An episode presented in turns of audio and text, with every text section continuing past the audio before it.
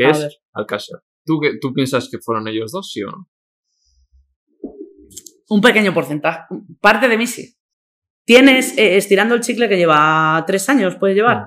Eh, yo estuve en la tercera temporada, por cierto. Llevas tres años siguiendo a unas personas por esta cagada. Es que las chicas la cagaron llevando a, a esta tipa, sí. A- a- a- yo, de hecho, no vi ese programa. Sí. Ahora, a día de hoy, sabiendo todo lo que esto, no lo volverían a repetir. Hombre, por supuesto. Obviamente. Sobre todo viendo cómo actuó luego la susodicha. Claro. Luego la...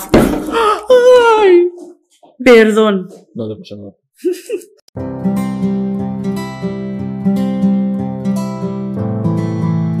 Un nuevo episodio de Animales Humanos. Hoy tenemos una invitada que tenía muchas ganas porque por fin vamos a hablar de True Crime. Eh, ella es Miren, más conocida como Mimi XXL. Eh, dicen, por lo que estoy investigando, que es una de las youtubers con mayor recorrido de la última época, o sea, de los últimos Eso años. es lo que pone en Google según lo buscas. Sí, ¿eh? a que sí, he visto. he ido a Wikipedia y fácil. Y decían eso, o sea que hablaremos también un poquito de feminismo, del que habla bastante. Así que es todo un placer para mí que estés aquí. Bienvenida, Miren. Muchas gracias. ¿Qué tal estás? Pues muy bien, la verdad que tenía ganas, ¿eh? ¿Mm? Joder, tengo ganas, tengo ganas. Ya has dicho que has visto alguna, ¿no? De... Sí, he estado viendo las dos últimas que he visto, las de Jordi Cruz y, y la de Tamayo. ¿Qué te parece? Brutales, muy guay. Sí. Pero es que traes unos invitados Ya, yo no... mejorando lo presente. Sí, la- el mérito es de ellos, mirad, o sea que... Muy guay. ra- ra- o sea que ya sabes que tienes para rajar aquí 90% tú, 10 yo, más o menos. bueno, venga, a ver que luego pu- pueda salvar algo, que no sea todo luego censurable. Vale, antes de nada, un poquito de promoción, ¿qué quieres promocionar o qué...? Nada, de, de momento, como te comentaba antes, no voy a promocionar nada. Mi canal de YouTube. Hay gracias. proyectos, ¿no? Me has dicho Hay que proyectos, ahora sí, con un poco de suerte, el mes de octubre O sea, seguidle se porque veréis que sube algo interesante. Ahí salen. Relacionado con lo que vamos a hablar. Exacto. Así que. Vaya spoiler, ¿eh? Bueno, adelanto, vamos a dejarlo de adelanto. Y luego tienes tu canal también para la gente El que canal te de quiera- YouTube, eso es, Mimi XXL. Para gente que no te conozca, ¿quién, ¿cómo te definirías o qué pueden encontrar en tus canales? Uf. Eh, es que es muy variado. Antes era más ceñido ropa, tal, cosas de talla grande, pero es que ahora hago de todo. Desde los mimicidios, Eso. contando crímenes, eh, story times contando batallitas, blogs. Es un cajón desastre, un popurrí, un poco de todo. Un poco de todo lo que me dé la gana en el momento, claro, quien quiera lo ve y quien quiera no. Además lo haces he visto mientras te vas maquillando, vas explicando los Sí, crímenes es que eso, y- eso fue un tipo de vídeos de crímenes que me molaron. Que dije, esto es diferente, no es lo típico porque tengo una forma de contar las cosas que no me puedo meter en, en personajes súper serios. Entonces el Ya. asesino. Me sale contarlo más de- del sur de Madrid, más mostoleño. y digo, bueno, pues mira, este rollo maquillándote mientras lo vas contando le vía y, y joder, y, y gustan. A mí me mola hacerlos y gustan, o sea que guay. Vale. Antes de entrar en todo eso, vamos a hacer mi promoción, que es la de Por Ecomil, supuesto. la leche vegetal. ¿Te gustan a ti las leches vegetales? Pues sí, ¿y por qué sabe a vainilla la leche de soja? Ya, es verdad. Esta es de, de Ecomil, eh, leche de coco. Vamos a probar hoy. Qué bueno. Y nada, pues servimos. Qué rica, ¿eh? Vale, chin chin. Salud. Eso, es sin azúcar, eh, son de Murcia. Anda, mira. Mm. Y la, la podéis encontrar. Yo creo que la has visto tú esta, yo está en, en Carrefour, la he visto en diferentes supermercados. sí. Oye, pues hay que apoyar el comercio Eso es, español, muy bien. eso es. Eh, vale, pues vamos un poco al meollo. Antes de nada, ¿tú eres vasca o...? No, yo soy de Madrid. Claro, miren y... Yo soy de Madrid. Mi madre, mi abuela son del País Vasco. Ajá. ¿Y sueles Pero- ir o...? Sí, la última vez que estuve estuve en julio. Ajá. Voy todo, bueno, es que ahora claro con la cuarentena y todo esto, pero sí, sí llevaba tres años sin ir. Pero sí todos los años hago una, una escapadita. Mm, ¿Te gusta? Hombre, a ver, claro. Sobre todo huyendo del calor, que es cuando... Hostia. Bueno, tienes que huir de del calor de Madrid, pero no entrar en la humedad del País Vasco, ¿sabes? O sea, ahí hay una época... Este año ha sido... Yo me fui de Madrid Uf. para estar tranquilo, pero aún así había un calor... Sí, en el mes de julio... a Cambio climático. A ver, que para que luego lo, lo nieguen, ¿verdad? Vale, pues lo primero, ¿cómo llegas tú a YouTube? ¿Cómo... ¿De dónde sale? ¿Tú de dónde sales? ¿Tú de quién eres? Me, me interesa eso, ¿de dónde? Pues yo llegué en el 2016. Fíjate. Porque yo lle- llevaba siguiendo un tiempo un movimiento en Instagram que se llama Body Positive. Bueno, yo lo conocí en, en Instagram. Que va un poco de quiérete a ti mismo, tal. Claro, como persona que ha crecido siendo gorda toda su vida, eh, digo, hostia, pues a ver esto un poco, porque claro, vienes arrastrando pues tus complejos, tus TCAs, tus cositas, tus cositas de gorda, ¿no? De los 90. Y, y me di cuenta que había muchísimo contenido en inglés, pero muy poco en español. Había algo de Latinoamérica, pero en España no había nada. Y dije, hostia, pues vamos a hacer los vídeos que a mí me hubiera molado ver o que me hubieran sido útiles hace unos años. Y así es como empezó la historia. Vale, pues vamos a quedarnos con el... Es que claro, tú abarcas tantos temas que vamos por bloques. Vamos por el body positive, Sí. gordofobia, tal. Eh, lo primero, para la- O sea, ¿cómo lle- llegas a decir, venga, voy a hablar yo de esto, sobre la gordofobia? Al principio no fue tanto hablar sobre la, la gordofobia, porque ya cuando empecé el canal tampoco estaba en, en un sitio mental para de- de dar lecciones a nadie también. Pero sí de, pues por ejemplo, hacer vídeos de ropa eh, diciendo dónde se podía comprar o dónde podían Claro. encontrar ropa. Y en un principio era más eso, pues mira, tenéis, podéis encontrar ropa aquí y aquí. También el hecho de ver a alguien con un cuerpo que no fuera el típico cuerpo que estás viendo siempre, ya no, me- ya no te digo solo medios de comunicación, en redes sociales, YouTube, etcétera. Joder, pues quieras que no también anima, también meter ahí un pequeño porcentaje de un poco de variedad, de abrir un poquito el, el abanico de las, de las opciones que había. Y luego una vez que ya estaba dentro, ya fue en plan de, guay, este es mi canal, voy a hacer lo que, Claro. lo que me mole. Y aquí estamos a día de hoy, hago de todo un poco. O sea, ¿y tú cómo ¿Eso marcó tu adolescencia o...? Todo, la niñez, la adolescencia, la edad adulta ya afortunadamente no. Mm. Pero sí, sí. Es que esto lo, es que esto lo dices y dices, bueno, a ver, en tu vida habría algo más que ser gordo, ¿sabes? O sea, Claro, pues es que te marca todo el día, ¿no? claro, ahí está. Desde lo que decimos cosas de ir a hacer la compra de ropa... Buah, yo hubo una, una época, yo la eh, el principio de la veintena, eh, yo tenía una paranoia en mi cabeza que, que vivir se hacía complicado, Sí. ¿eh? Y salir a la calle se hacía complicado y Claro. sí, sí, sí, ya es una fobia social y una ansiedad y un estado de, de estar en constante alerta, muchas veces injustificado, Sí. pero claro, tú ya has entrado ahí en una espiral mental que, que sal tú de ahí, ¿sabes? Que tener una, una conversación racional contigo Mm. mismo. Pero a día de hoy, guay. ¿Y O sea, cómo que- saliste? ¿Cómo hiciste ese clic? eh? Pues mira, yo tocando fondo, drogándome mucho, eh, rajándome la pena lo máximo que pude. Sí, afortunadamente sin llegar a nada, tampoco la, la intención era llegar a algo. Y al final tocando fondo. Y llegó un día que dije, literalmente mi planteamiento fue, ¿me tiro por la ventana o intento hacer algo con lo que me queda de vida? Este, ¿Y era un factor determinante eso, la gordofobia o el ser así? Es que... Eh, otros. No es el mero hecho de decir, ay, estoy gorda, no encuentro ropita que ponerme, ay, estoy Mm. gorda, no me voy a poder enrollar con nadie.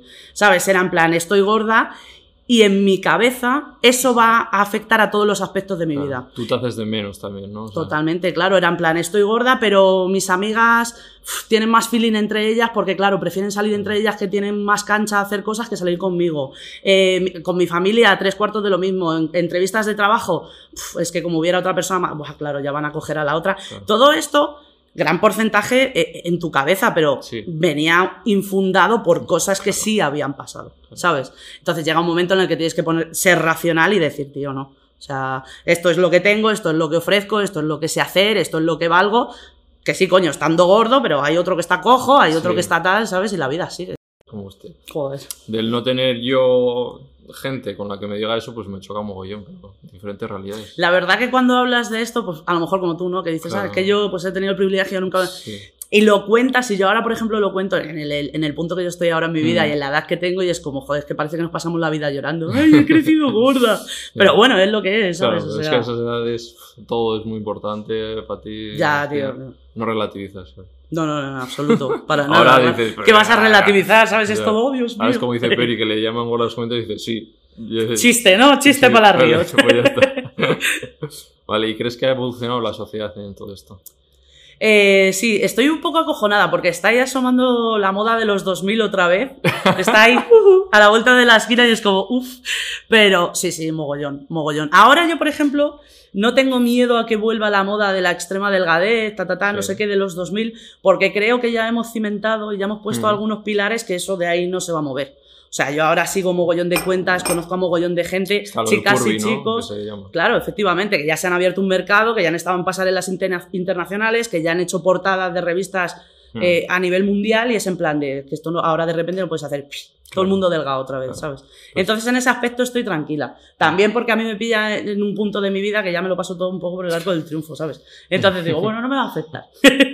Ay, Pero sí, sí, ahí está. Y la gente joven, yo no sé, eh, o sea, hay una parte súper implicada, pero luego veo un retroceso también, pues todas estas cuentas de youtubers y tal, famosos que, que tienen discursos de odio y que encima ahora con las series que están buscando y, y la inclusión y encima hay un retroceso de por qué, por qué hay que incluir personas gordas. Si a mí me gustaba el personaje de la sirenita, sí, joder, Ah, todo, bueno, ¿sabes? pe- De claro. ese estilo. Es que una cosa es la gordofobia y otra el racismo directamente. d- Digo sí. que está todo como Siempre que hay un personaje de diversidad que, Que no les cuadra poco- a ellos, Lo de la sirenita, de todas formas, es que ha sido flipante. Mira, yo, esta gente, yo creo que se despierta y dice, bueno, vamos a ver por qué me ofendo hoy.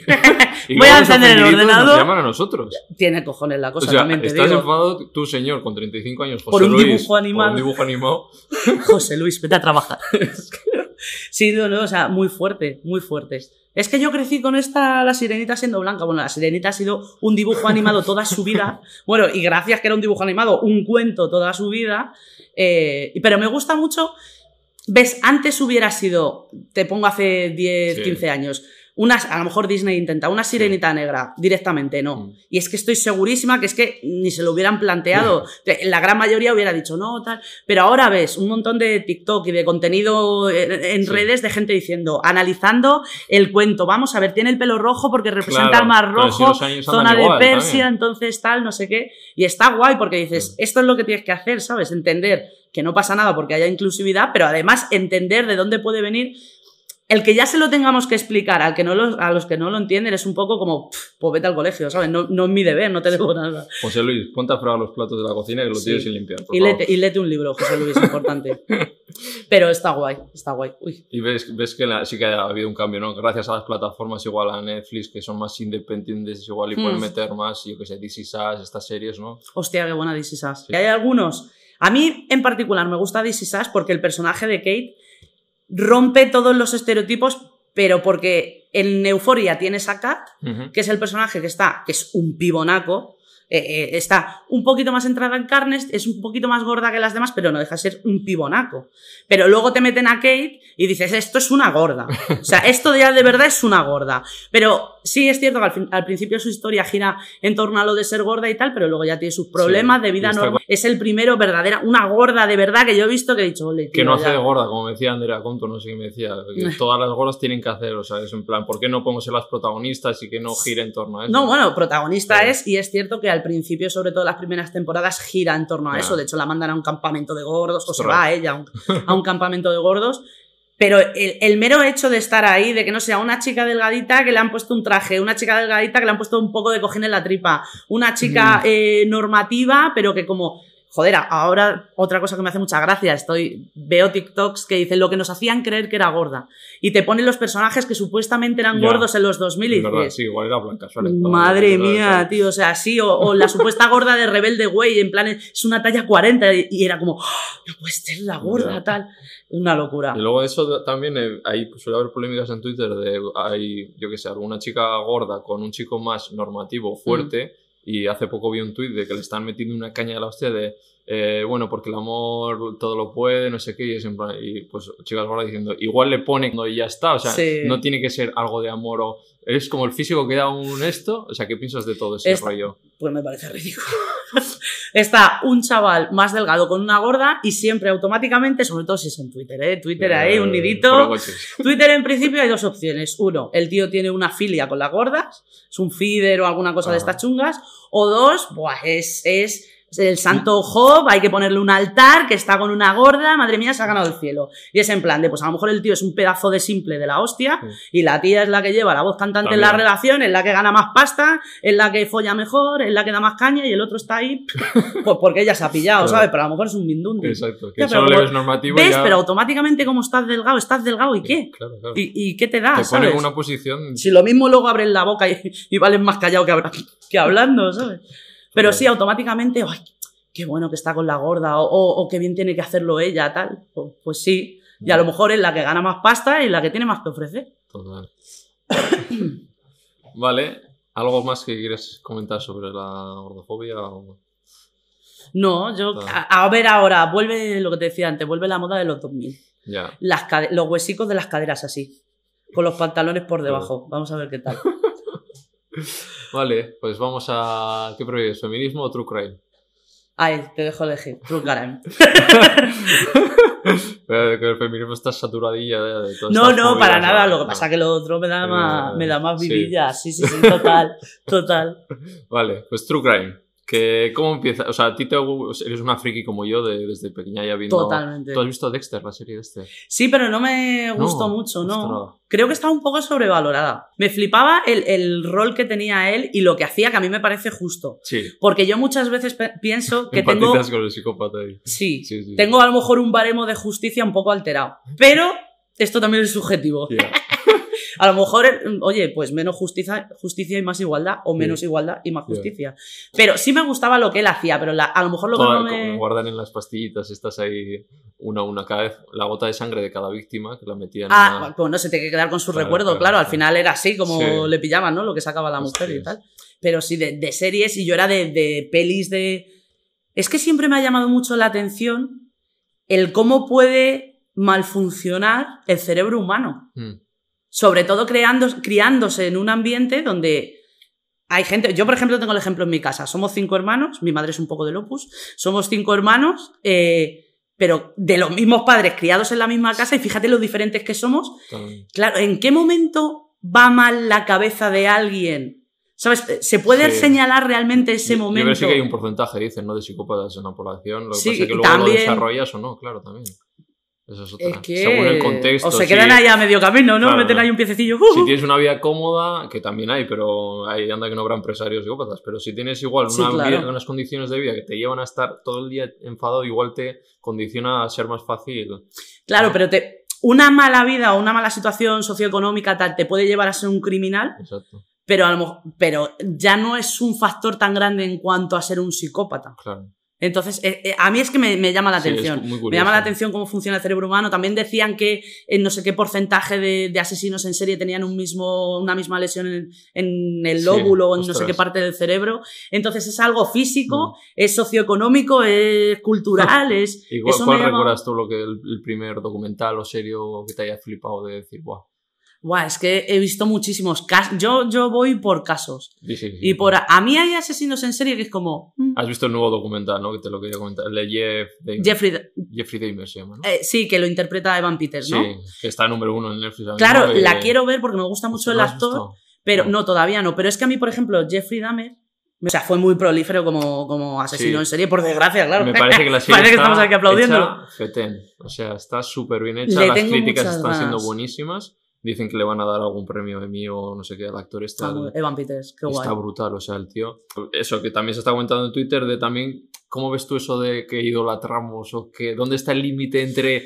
Eh, porque todo el mundo está, "Guau, qué pedazo de actor o qué pedazo de historia. Y coño, era un tío eh, que mató 17 además homosexuales porque él era LGTB. Casi todos Eran chavales, negros, negros, jóvenes, eh, sí. o sea, racializados y tal. Y eso, hostia, las familias también se han quejado de según que se- cómo se le estaba poniendo. ¿Cómo ves eso? Es que Estados Unidos, yo creo que en España estamos perdiendo una cosa que es de las pocas cosas, o no, mentira, he dicho una tontería, de las pocas no, es una de las cosas buenas que tenemos versus Estados Unidos. Y es que en Estados Unidos siempre han tenido cultura eh, de ensalzar, de endiosar, de, de darle mucha promo gratuita y mucha publi a los asesinos en serie. Mm. O sea, porque todos hemos conocido a Charles Manson, tal. Ya, dime el nombre de las víctimas. Aparte de Sharon Tate, de. Charles Manson, por ejemplo. Claro. Mientras que en España eh, se conoce a las víctimas y se hace el honor verdad, a las víctimas, no tanto al asesino. Claro, tú pones más ¿Sabes? Marta del Castillo y ya te suena más que. O las niñas de Alcácer, Claro. Tony, Tony Miriam de Siré, yo que sé, a lo mejor, yo que sé, porque crecimos también, veníamos unos Sí. años con ETA, entonces ta, ta, ta, Sí. no, no lo, no lo sé. Es verdad, sí. Pero eso no me gusta. Claro. Eso no me gusta. Y cuando hicieron aquí en España el documental del chico de la katana, el niño Hostia, de la katana, me pareció un lavado de imagen, o sea, Sí. y es que ahí tengo un conflicto Con los porque... que ahora tiene hijos y no sé qué. y- Sí, que se había reconvertido y bla, bla, bla, y no sé qué. O sea, ahí ya podemos entrar en el debate de si creemos en la reinserción y en las segundas Sí. oportunidades y todo lo que tú quieras. O si tan siquiera. Bueno, en ese caso se ve que sí, por lo menos. Sí. Por eso te digo que, que tengo, estoy ahí mm, dividida. Por una parte es como. Mm, estamos haciendo lo mismo que hacían allí, porque ves, yo por ejemplo, este chaval sé que mató a los padres de la hermana, pero no sé los nombres. Sin embargo, de él ya sé que le ha salido de puta madre, que en qué religión está metido, dónde vive, que tiene una hija. No es que tú no te mereces ese foco, Ya. ¿sabes? Pero por otra parte tengo el, come-come este de, de que Es te es- llama la Está atención. intrínseco la curiosidad en el ser Sí. humano de eso, ¿no? De- Me, me encuentro en una diatriba. Hey, it's Kaylee Cuoco for Priceline. Ready to go to your happy place for a happy price? Well, why didn't you say so? Just download the Priceline app right now and save up to 60% on hotels. So, whether it's Cousin Kevin's Kazoo concert in Kansas City, go Kevin, or Becky's Bachelorette Bash in Bermuda, you never have to miss a trip ever again. So, download the Priceline app today. Your savings are waiting. Go to your happy place for a happy price. Go to your happy price, Priceline. Y tú además haces vídeos mucho de estado. ¿Qué tienes relación? ¿Te gusta mucho el rollo americano? No, lo que pasa que Muchas que es- series veo, ¿no? De ahí ya me pierdo. eh, Veo muchos vídeos tuyos de series americanas o que ahí ya me. A ver, es cierto que es que es el mercado que más, más eh, contenido te da para Vale. consumir. Entonces, en cuanto a series, si hablamos de body positive, eh, exceptuando alguna inglesa como My Mad Fat Diary, bueno, va habiendo más, pero es donde hasta la fecha ha habido más. Y si hablamos de crímenes, es que pegas una pata y te salen Claro. 3.000, ¿sabes? Pero bueno, ahora estoy trabajando en algo de crímenes Mm. y lo he tenido en cuenta para coger de, Claro. de varios sitios. ¿En qué caso de Estados Unidos te flipa más? O... Pues mira, un caso, eh, además está súper mañido, es antiquísimo, ¿Sí? pero el caso de John Bennett Ramsey, Ah, pues yo ya no conozco. Es que yo son bastante casos de aquí. No, nunca me ha llamado el Ah. rollo americano. uy, el otro día descubrí un caso de España de los años 90 que nos quedamos las dos, Sí. o sea, de verdad que nos quedamos después de leerlo y tal, 10 minutos como, como así, el de Almansa, ¿te suena? Es que no quiero spoilear mucho. Pues brutérrimo. Y yo dije, ¿esto ha pasado en España? Sí. Muy heavy. Y nos quedamos como 10 minutos en plan de, "Uf, tía, que acabamos de leer. O sea. y el de John Bennett Ramsey, en cuanto te diga esto vas a saber cuál es. Una niña de 6 años rubia en concursos de belleza. No. En los 90. ¿No te suena? Este caso es buenísimo. Familia blanca, de, con pasta, en- Sí. viviendo en Casoplón. Día de Navidad. eh, encuentran una carta de rescate dentro de la casa y la niña ha desaparecido. Horas después, la niña resulta que estaba muerta en el sótano.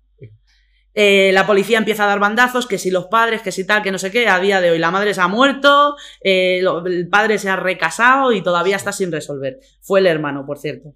Entonces, es un caso que dale a un estadounidense una niña rubia de ojos azules muerta y, y bueno, ya te hacen una trilogía. Rollo, aprovecho para Madeleine, rollo Madeleine también. Que es, ¿no? Totalmente. Uy, Madeleine. Ese, ves, Uy, ese internacional Madeleine. sí que me he visto más documentales y...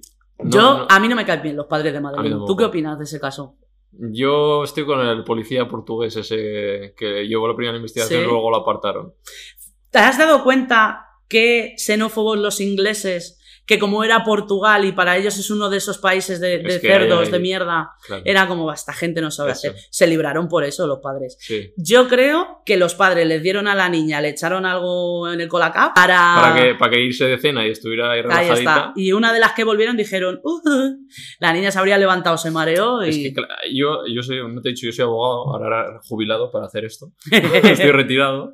bueno, en pausa, en pausa. Eso es. Y a mí me gusta, yo soy más de todo científico, pruebas, a mí no me cuentes. Primero pruebas y luego ya te escucho, ¿sabes? Sí, Y si ya me dices que detrás del sofá había como restos de sangre o los perros esto, sí. en el En armario, el maletero también. en el maletero, en el armario había restos de sangre o, o los perros olfatearon o ladraron cuando fueron. Cada vez. Entonces, tío, yo si me, me dices eso y ha desaparecido, mm, me canta. me Los canta humanos mucho. podemos tener intereses ocultos, los perros no. Eh, claro, ¿Sabes? Un perro huele un cadáver y dicen, "Ay, que aquí hay una sabe". colilla que han fumado, ¿sabes? O sea, los humanos. Y que entre por la ventana, que se lo lleven, no sé Pues qué. gracias a la xenofobia de los ingleses y a, y a lo chauvinistas que son, se, salieron, se volvieron a su suya, casa. sí, sí. Yo me acuerdo además que Richard Branson, el dueño de Virgin, les puso un avión a su completa disposición para ir y volver de Portugal y era en plan de, bueno, esto ya no es en plan han matado a una niña, esto es el orgullo ario inglés contra los portugueses estos de mierda. Eso, ese caso no me gustó por eso. Aquí vamos a cerrar casos rápido. Venga, primero, caso Padres, pa, fuera. Pum, fuera.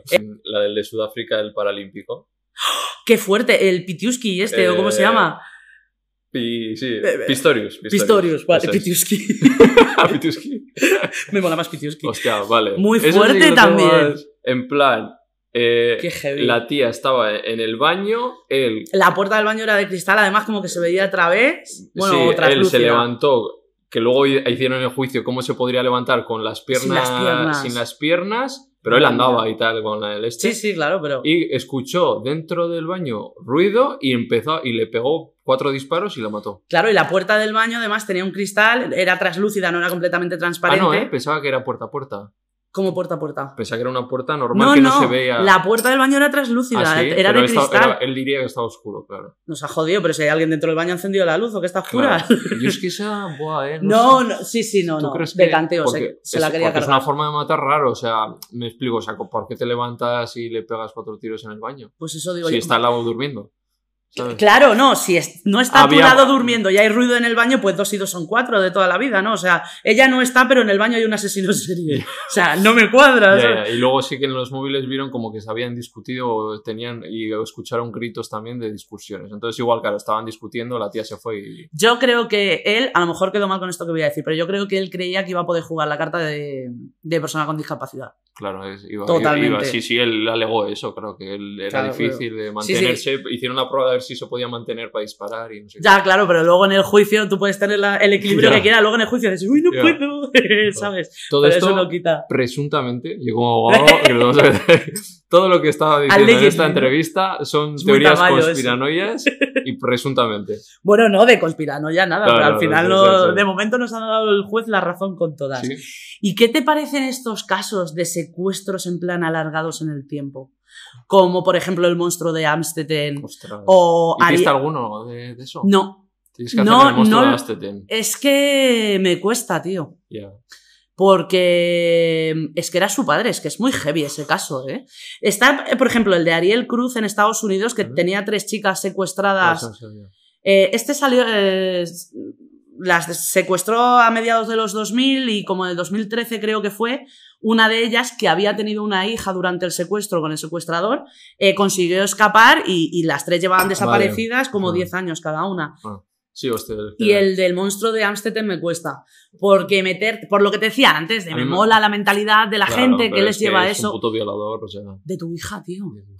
Es que es muy heavy. Joder. Pero claro, tú, eh, te construyes un sótano. Y y luego también, A mí me flipa el búnker. Yo quería ver eh, cómo había hecho eso. cuando están cavando el túnel en la cárcel y luego van sacando la arena. De cárceles te mola también, luego lo no. Bueno, depende. No, la verdad que. Soy friki, friki. Pero de cárceles no me llaman tanto. No. en- con respecto a Sí, crímenes y eso. Vale, entonces nos habíamos quedado en lo del tío este de Amstetten. El Es monstruo que de Amstetten. Tuvo como siete hijos con ella. Sí, bueno, más los que se murieran. 25 años a su hija encerrada en un Claro. sótano, eh, en un búnker que había construido. Y del rol de. Y la esposa de él, es decir, la madre de no la chica, nada, no eh, sabía la- nada. Es que es verdad que tú por el rol de parentesco de encubridor te, o sea, te, te puedes librar. O sea, por- Sí, de atenuante. Sí, Te- Sí, claro. claro, pero al mismo tiempo que eres la madre de la chica. O sea, hasta qué punto legalmente era guay, pero moralmente Claro. Es que es muy fuerte. Y aparte tenían, él se lo montó bien, hijos, otros que hijos. estar metiendo comida para abajo y ella tiene que estar viendo. A ver. o, que desaparezca de la cama X horas cada noche, o que de repente te dejen a tres hijos de, a tres nietos Ya. en la puerta, uy, qué sorpresa. O sea, Ya. estas cosas como pasan, ¿sabes? La gente no se pregunta. Probablemente este tío también fuera un maltratador, él hacía mucho turismo Claro. sexual a Tailandia previo a Ah, todo es esto y tal. Hay muchas fotos de él. Entonces vete tú a saber en qué nivel de sumisión tenía la Claro. esposa. También eso hay, ya hay que tenerlo en cuenta. Está pobre también lo que habrá Y también, eh, este fue en el Benelux, creo, no sé en concreto en, Viena, qué ¿no? país. ¿En? En Viena. ¿En Viena? Mm. Vale, guay. Y luego estaba también Natasha Campus. Exacto. O sea, pero la- eh, esto de los secuestros largos, tío, o sea, tío. Muy fuerte. Esa le pilló un tío que se enamoró de ella, ¿no? O- O sea, o se la ella iba al colegio con 10 Sí. años, se la cruzó el típico con la furgoneta de los helados y, para Y la casa. Y con 10 esa. años allí. Y está, pero estaba, ella al final acabó como sintiendo algo por él y así. Ella claro. nunca lo ha admitido y lo, lo entiendo perfectamente, Claro. ¿sabes? O sea, no es tan fácil ponerte delante de una cámara. Además que ella dio una entrevista Sí, súper pronto, nada más salir. No es fácil ponerte de una cámara y decir, no, mira, yo al final terminé viviendo como su esposa. Claro. o sea, porque a la- se escapó ella o salió. claro, ella consiguió escapar. Porque le deja- yo creo que le dejaban salir un poquito, yo creo, ¿no? Sí, es que ella ya hacía vida arriba Claro. en la casa. Claro. Y al final, pues obviamente quiso escapar y fue a la casa de los vecinos. Y en cuanto él se dio cuenta que se había escapado, fue a las vías del tren y se tiró. Es verdad. Mira, eso no Eso es una putada, es en plan de, no, tío, hijo mm, paga la pena, claro. ¿sabes? Pero bueno, supongo que el suicidio siempre es Y lo de lo otro, me sor- joder, claro, es que ponte tú en su piel, pero que en 20 años no se consi- no consiguieran escapar. Es verdad que este tío tenía contraseñas y tal. Estás con cinco hijos porque ya eran bastantes, o sea, me refiero, ella sola no, pero ella tenía como cuatro, uno tenía 16 años, pues me lo vi hace poco y digo, Sí, joder, sí. un chaval de 16 años con otras dos, Claro, pero eso lo puedes pensar tú que te has criado en el mundo Ya. de arriba. claro, Si tú te has criado dentro de un sótano Claro, solo es eso. Te da hasta miedo salir igual. y claro. sabes que ese tío es tu padre, es que tampoco...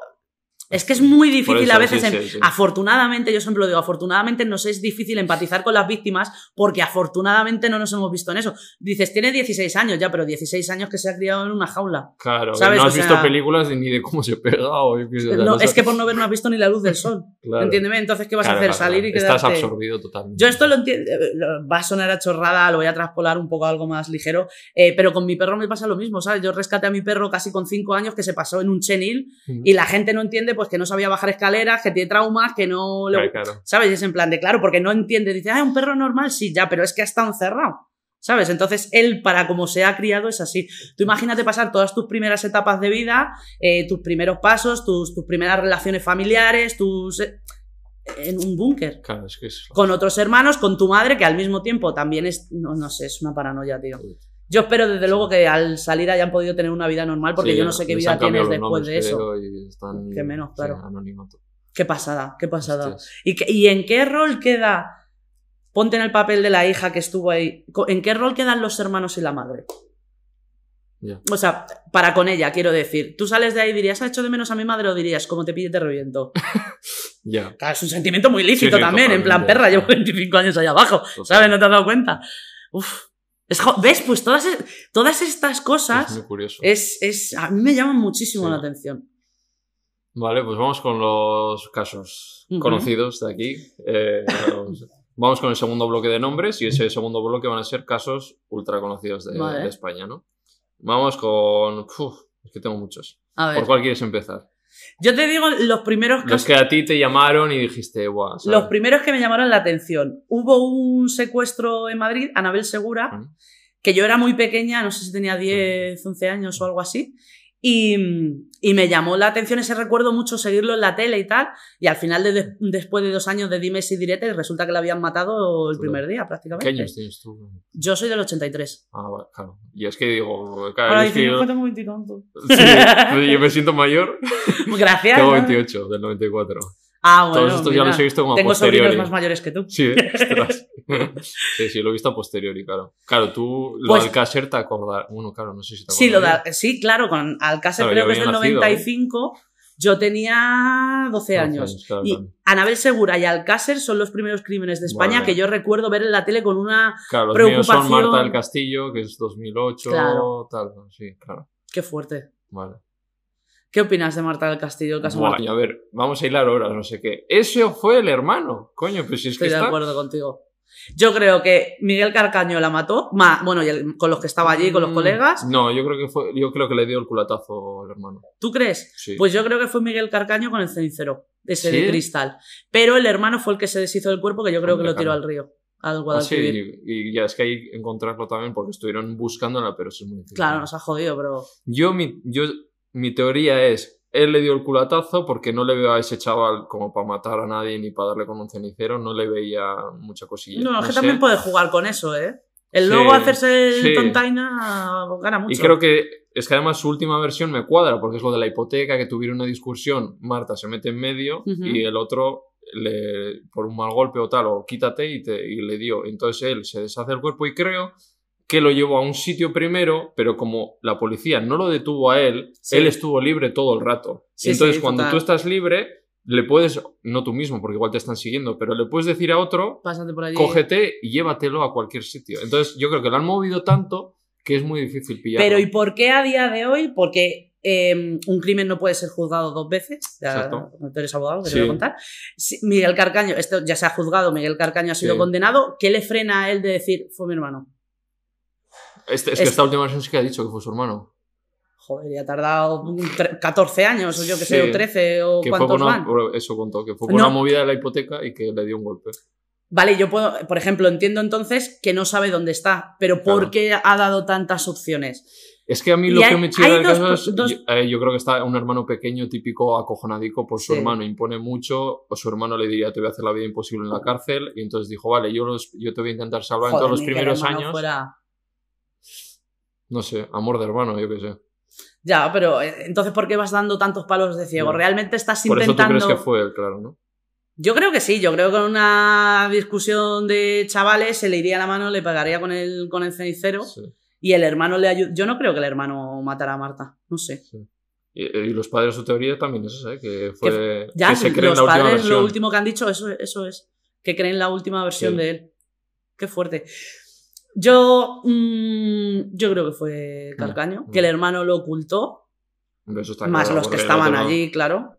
Pero es que la justicia debería tener algo para poder culpar, a- eh, eh, para poder inculpar o meterle algún tipo de pena a la gente que está mareando y gastando Ya. tantos recursos. Claro, pero No ¿Cómo solo- sabes? Es que ese es el problema. ¿Cómo sabes si es verdad? Si está mareando, es verdad. Hombre, tienen las llamadas de la madre del cuco y del Ya, cuco. eso sí, O sea que de- con esto lo sabes. claro. Lo que no puede ser es que encima sigan por ahí. Y luego encima si cumple un tiempo en la cárcel que, que eh, se le dé el- luego el, el subsidio este que se le dan cuando está nada más... a- No, no, no. Sí. A la mierda, tío.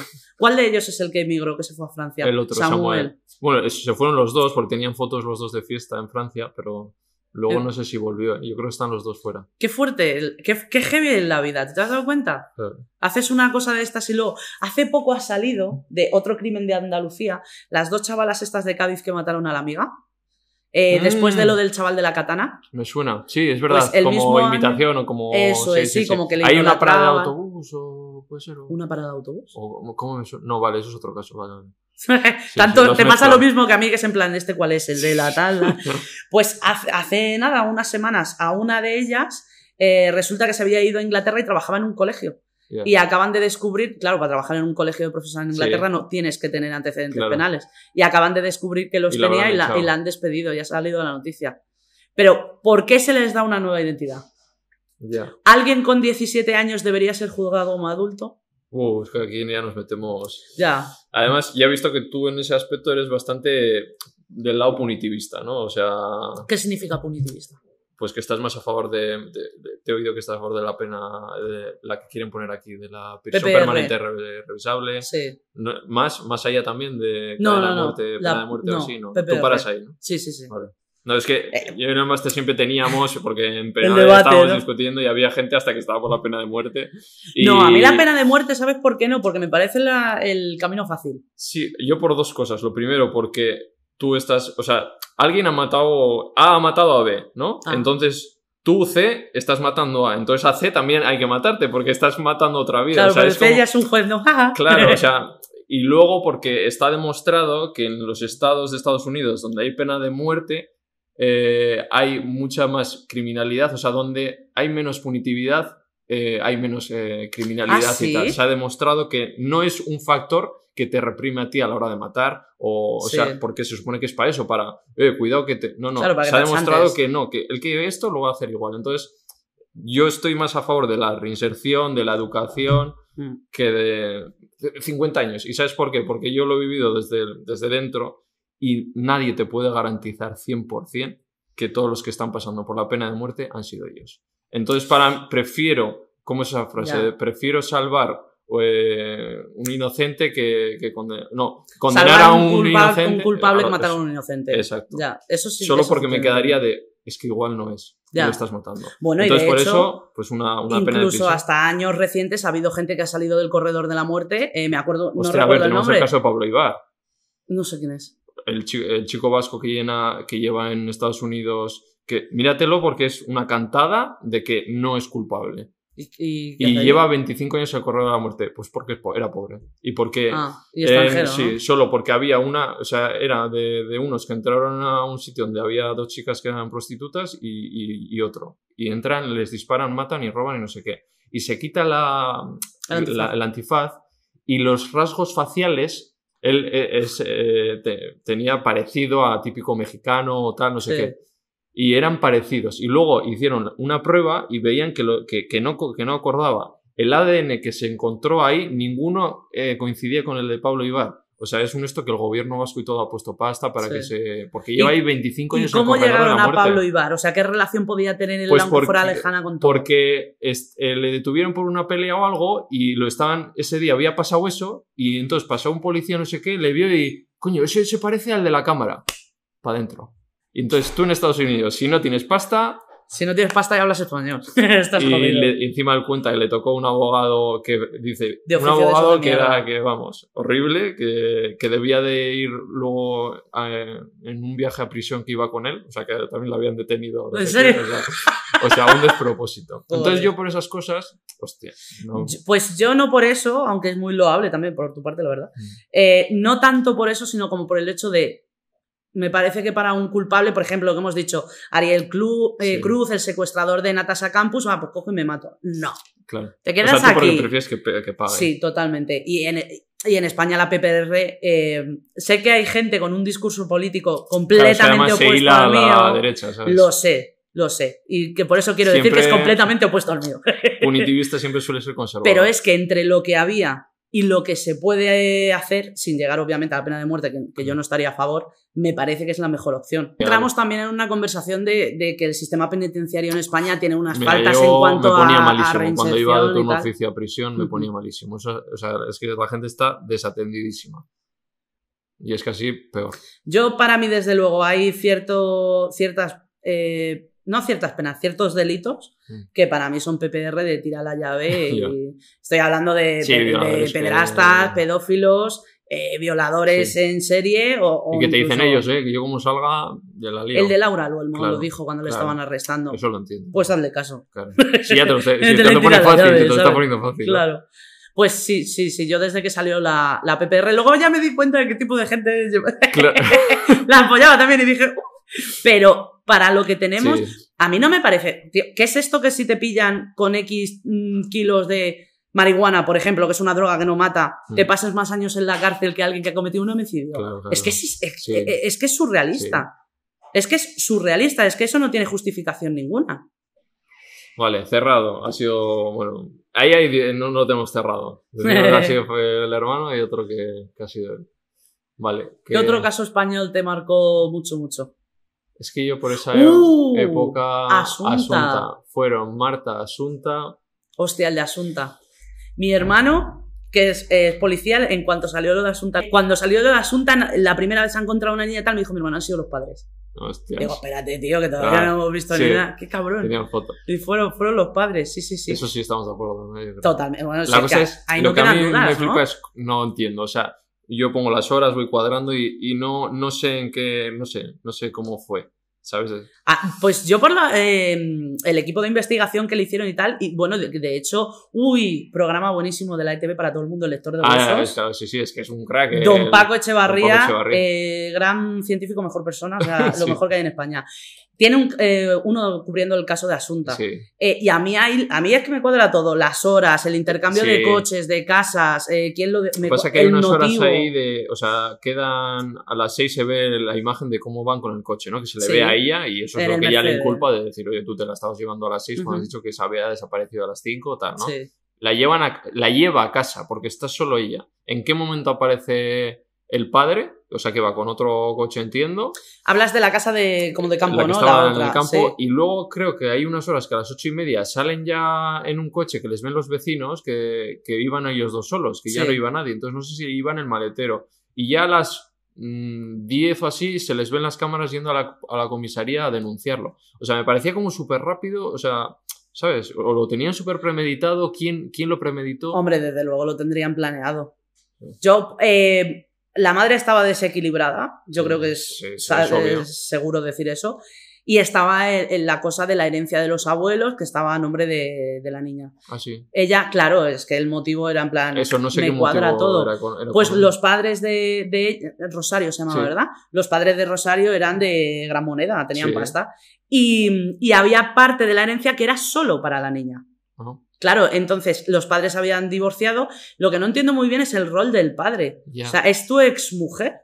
¿Qué haces haciéndole favores? Ella ya tenía su otra relación. O sea, no, no entiendo muy bien el rol del padre. Yo me divorcio y me dice, oye, ¿qué te parece si matamos a la niña para pillar la herencia? Pues no se espera que llame a la policía. Ti, ti, ti. Claro. ¿Sabes? Llevaban.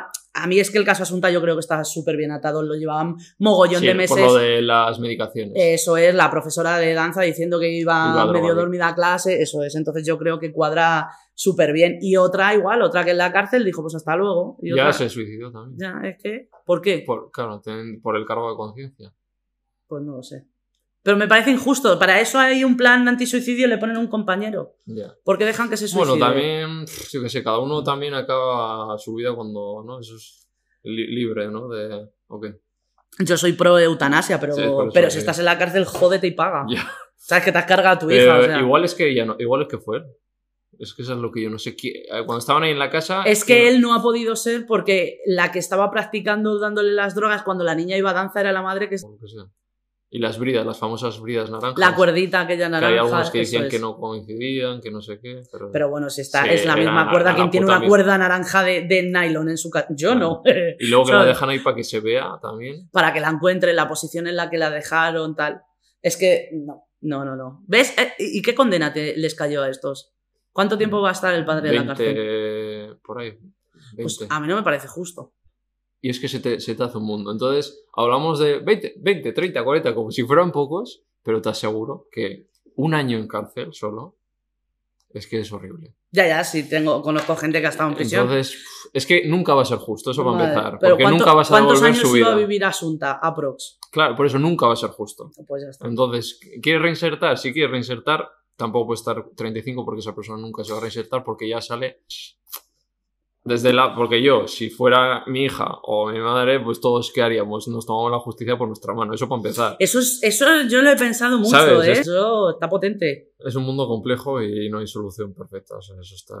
Eh, Te quería preguntar, vamos con... Para mí es, es Totem, uno de los A casos ver. Totems, y que más ha levantado pasiones y polémicas precisamente por dónde está el límite y que igual los familiares se lo saltaron, que A es ver. Alcácer. Que fue donde la televisión se le fue la pinza. Donde la televisión demostró. Eso sí que era la televisión basura. Exacto. Uf, yo tengo opiniones. eh, hice un vídeo en mi canal de Sí, YouTube lo- lo he hablando de ciertos familiares de víctimas Claro. de casos mediáticos. Pues fue muy interesante. Y con el padre de Miriam, Sí. eh, tengo sentimientos bastante encontrados. Pero también es cierto que yo, afortunadamente, no, porque no lo he pasado, no me puedo llegar a poner en el papel de que te asesinen a tu hija de una forma tan brutal y quede totalmente impune y olvidado. Mm. Entonces yo no sé a qué, a qué estado mental te puede llevar eso, Sí. ¿sabes? Eh, pero creo que hizo cosas muy heavy, sobre Lo todo teniendo... la cámara oculta.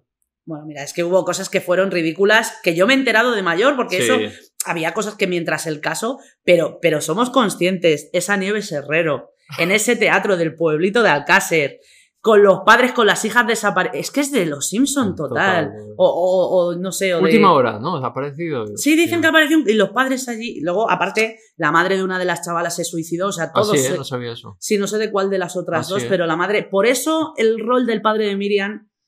Las otras familias también están jodidas, tío. Claro. Lo que estás diciendo no estás hablando solo de tu hija. Claro. Estás hablando de otras familias Ya, que también. Pero él dirá, es tienen mi el- derecho, el no sé qué. Sí, pero el mismo derecho que tienes tú a hablar, las, las familias de las Claro, otras porque víctimas. es el caso de tres. ¿no? Efectivamente, efectivamente. También hay un lector de huesos del caso de Sí, que, que fue y se encontró ahí un, un molar, ¿no? Esto- Pues- Esto, es un premolar. No sé qué. que heavy todavía años después. Yo es que hay. Es que hay Es que tantas da- teorías. da lo del pa- bar España. Da para teorías conspiratorias. Lo y- de Antonio Anglés, donde se metió, unos dicen que llegó a Irlanda, otros que no, ver. que eran unos cantamañanas, ¿cómo van a partes. hacer ellos eso? Partes. Arráncate. A ver, ¿Tú, qué- ¿Tú piensas que fueron ellos dos, sí o no? un pequeño porcentaje. Parte de mí sí. ¿Que, que estaban en ese momento o que los trans- las transportaron o que estuvieron? ¿no? Lugar y ocasión, sí, y oportunidad. Pero el hecho en sí, no, presuntamente, Pero es cierto que esta teoría de Bar España, no me he metido mucho en ella, existe. pero suena potente. Eh, a ver, yo que se de- desarrolló, o sea, que se llevó a cabo donde fue que apareció donde ¿Tú aparecieron. crees que fue, que fue en la, la romana? En- Se llama así, ¿no? Sí, la chabolilla esa Sí, que había esa- allí sí. cerca, ¿no? Sí. Sí, porque allí estaban los colchones, allí aparecieron pruebas de ADN, en los colchones, poco, ¿eh? en la A tal. mí no me cuadró nada que fuera ahí. Porque con todo lo, lo virulento que fue, con todo lo que se debían de desangrar, los colchones no había sangre. Solo había en las alfombras con las que que las metieron, pero no estaba ahí. Entonces, Hostia, pues ese dato es interesante a tener en cuenta, claro. a mí no me cuadra nada. Y luego hicieron la prueba de ir con el coche zarrio que tenían esos dos Sí. Y no llegaban ni con un todoterreno, que era muy difícil Claro, es llegar. que era un terreno. y, y era, y era un coche de estos que son. Un Clio de mierda un o algo sí, de sí, o sea, sí, es que no llegas ni de palo. Entonces, mm, yo esa zona me- no me cuadra nada. Entonces, ¿qué crees? ¿Que Anglés y, y Ricard las pudieron recoger y, y entregárselas a alguien? Sí. Es una teoría poten- potente, es lo que te decía de. Sí. Totalmente. Mm. Y eso, y luego el, el, el inglés. ¿Qué pasa? Que es Rambo. O sea, ya. van a su casa, que está Sale en, por un, la en ventana. un cuarto, Sí, está ahí total. y de- está todo rodeado por la policía. Y oye, debe ser Rambo porque se escapa. Escapa por un tejado, no sé es qué. Bruce y Willis, el desaparece. Y diréis, bueno, que se les ha escapado así un poco. No, no, no, que esto, que esto no acaba aquí. Se pilla un barco en Portugal. Llega ¿no? a Portugal, Llega eso hasta es. Portugal, ¿sabes? Que aquí, aquí uno, estamos fichados y te pillan, te paran ahí eh, en la primera, pero no, no. Y esto es, eh, vamos, se va a Portugal, se pilla un barco, le pillan ahí la, unos de ahí, porque ni la policía, unos de ahí dicen, Sí. hostia, que este es un tal. Le encierran en, En un camarote, en en un camarote barco. de un barco, que tú me dirás, Esto- y también se escapa, Claro. y no aparece. Y, Y, no- y cuando llegan a Irlanda, que es a no donde está. iba el barco, uy, había un polizón. ¿Y qué ha hecho el tío? Ha nadado a Brasil, ¿no? Claro. Desde el medio del Atlántico. es Eso que a mí me cuadra con ese hombre, lo tenemos que. O, nos lo- Antonio o se lo han cargado, que eh, Ricard dice que se lo han Ahí cargado. va yo, ahí va yo. o se lo han cargado el poder X, que tienen más que ver o no. Pero ¿y entonces qué tuvo este caso para... Vamos a dar por hecho, ¿vale? Que esto era una cacería humana, que, o sea, sí, que vamos era a algo ver que se con esta podía hacer habitualmente. ¿vale? ¿Por qué este caso Pues por los medios de comunicación. Pero si estaban desapareciendo niñas constantemente. Eh, además, en esa época, a mí una cosa que me chocó mucho, habiéndome criado en Madrid, lo de hacer autostop, Ya, yo sí, me sí, quedé flipadísima, pero sí digo que... Pero sí, sí, era algo súper común en la época y en la zona. ¿Por qué ese caso sí y otra gente que hubiera desaparecido Ya. no? ¿Sabes? ¿Por qué aquí de repente se les ha visto la Yo- patita? yo- ¿Qué hicieron Claro, mal? porque siempre se te va. Hay un momento que se te va de la mano, que los medios lo empiezan a alargar y entonces hay que intentar que no esto. Ahí estaba Entonces- Nieves Herrero preparada con el micro. Para Claro, que no, para que no muriera el caso. brutal. Pues. Eh, Si eran dos pringas, si no habían delinquido más que. Que ese- el padre de, de Miriam, ya te llegará alguno con lo que he dicho antes, pero el padre de Miriam hay, hay foros enteros dedicados a las teorías que él ha sacado, lo de Sí. la cinta, lo que dijo con el otro abogado, A ver, etcétera. luego el otro. Y tiene una gran fanbase detrás, ¿eh? sí, Sí, sí, sí, sí, sí. sí. Sí, la padecí. Sí, ¿eh? primera. Guau, mucho hate. ¡Uh! Mogollón. Hostia. Pero ya no, uy, me ha quedado como muy Michael Jackson el grito. Eh, ya no, no rollo como hate, sino no tienes ni idea, estás súper equivocada porque este hombre ya hay pruebas, como gente que Sí. vive la conspiranoia y al final es en plan de relájate, aléjate del ordenador, no era Ya. nada tuyo, toma el aire, tal. Nos pongan Sí, nerviosos. sí. Estamos aquí charloteando, no Pues pasa nada. tomando aquí un... Tú tienes tu esto y nosotros la nuestra y ya está. Pero creo que ese hombre no... Y, y de nuevo digo lo mismo, entiendo Claro. que el dolor te pueda llevar y el no saber y el que quede todo Hombre, y el impune... otro lo mareó bien también. el- Claro, lo de la ese era por Que pasta murió hace poco encima. el- Sí, de cáncer, ¿no? sí. Murió hace unos años. Salió en el documental de Netflix, lo último que salió. Ah, que es verdad. Sigue con la cinta. Que, y la mujer, claro, a la mujer le han preguntado en la cinta. "Ah". Es que es- eso, eso me parece gratuito. Claro, y eso sí. me parece alimentar la máquina de la tele y alimentar el ganar, el seguir ganando dinero Sí. por parte de él y por parte del padre de Miriam. Porque respaldaba la teoría de la cinta. Yo he visto la cinta. O sea, me estás diciendo que has visto algo que puede esclarecer el asesinato de tu hija y de dos amigas. Claro, y no lo estás que las, sacando. fa- las familias llevan 30 años, 25, sufriendo y, ah, pero no lo voy a decir. ¿De qué vas? Ostras. ¿Sabes? Y luego que la- el forense fue también un desastre que ficharon a otro y Ujú. ese, ese sí que, hostia, le- Encontró muchas más lesiones. y siete pruebas o siete pelos de, de personas diferentes, ¿sabes? Entonces ahí es cuando dices, hostia, Es que eso es muy heavy. Es que Claro. eso es muy heavy. Entonces, es que ahí no. ya tienes que abrir la mente a qué pasó ahí realmente. claro. Pero ¿quiere la investigación o los que estaban al mando en ese momento investigar? Pues en esos casos me da a mí que... Bueno, pues afortunadamente, mira, tanto el, el mundo de la ciencia forense y de todo esto ha evolucionado y también nosotros Ahora como sociedad, Sí. ¿sabes? Me, va viniendo. que fueron a por los bocatas famosos que mientras las estaban torturando fueron a Austria. Al- sí- por los, es verdad, al ver- al Y no había dos. Eh, Cogieron tres bocatas. cierto. Buen- claro, ¿y qué eran? ¿Quién era el tercero? Claro. O Se para decía que quiénes podía, eran. que podía ser- ser Ah, Uno de los es- hermanos, Uno ¿no? de los Los hermanos, de hermanos. Ricard, que es muy amigo del Sí. padre de Miriam, por cierto. Así. De hecho, cuando salió el hermano de. Ese hermano de. de mm, Antonio Anglés, era, Ah, no de Ricard. sí. Cuando salía del juicio, fue el padre de. Miriam a saludarle y hay, hay imágenes de vídeo de ellos dándose la mano. Eh, Es, es, es que. Es que es complicado, ¿eh? Ostras. Caso Alcácer, eso fue historia de España totalmente. Un antes y un después. ¿Tuviste en el documental de Netflix? Ujú. ¿Te gustó? Sí, sí, sí. Pues Hombre, sí, me gustó escuchar a gente que no había escuchado Claro. hablar nunca o, o de forma más reciente que piensan, habiendo transcurrido los años, de qué pudo haber pasado. Sí, Estuvo desde guay. luego no cuadra mucho con la- dejarlos eh, todo lo que hemos hablado, ¿no? El, por el proceso ese de llevarlos ahí, ahí tal, no sé.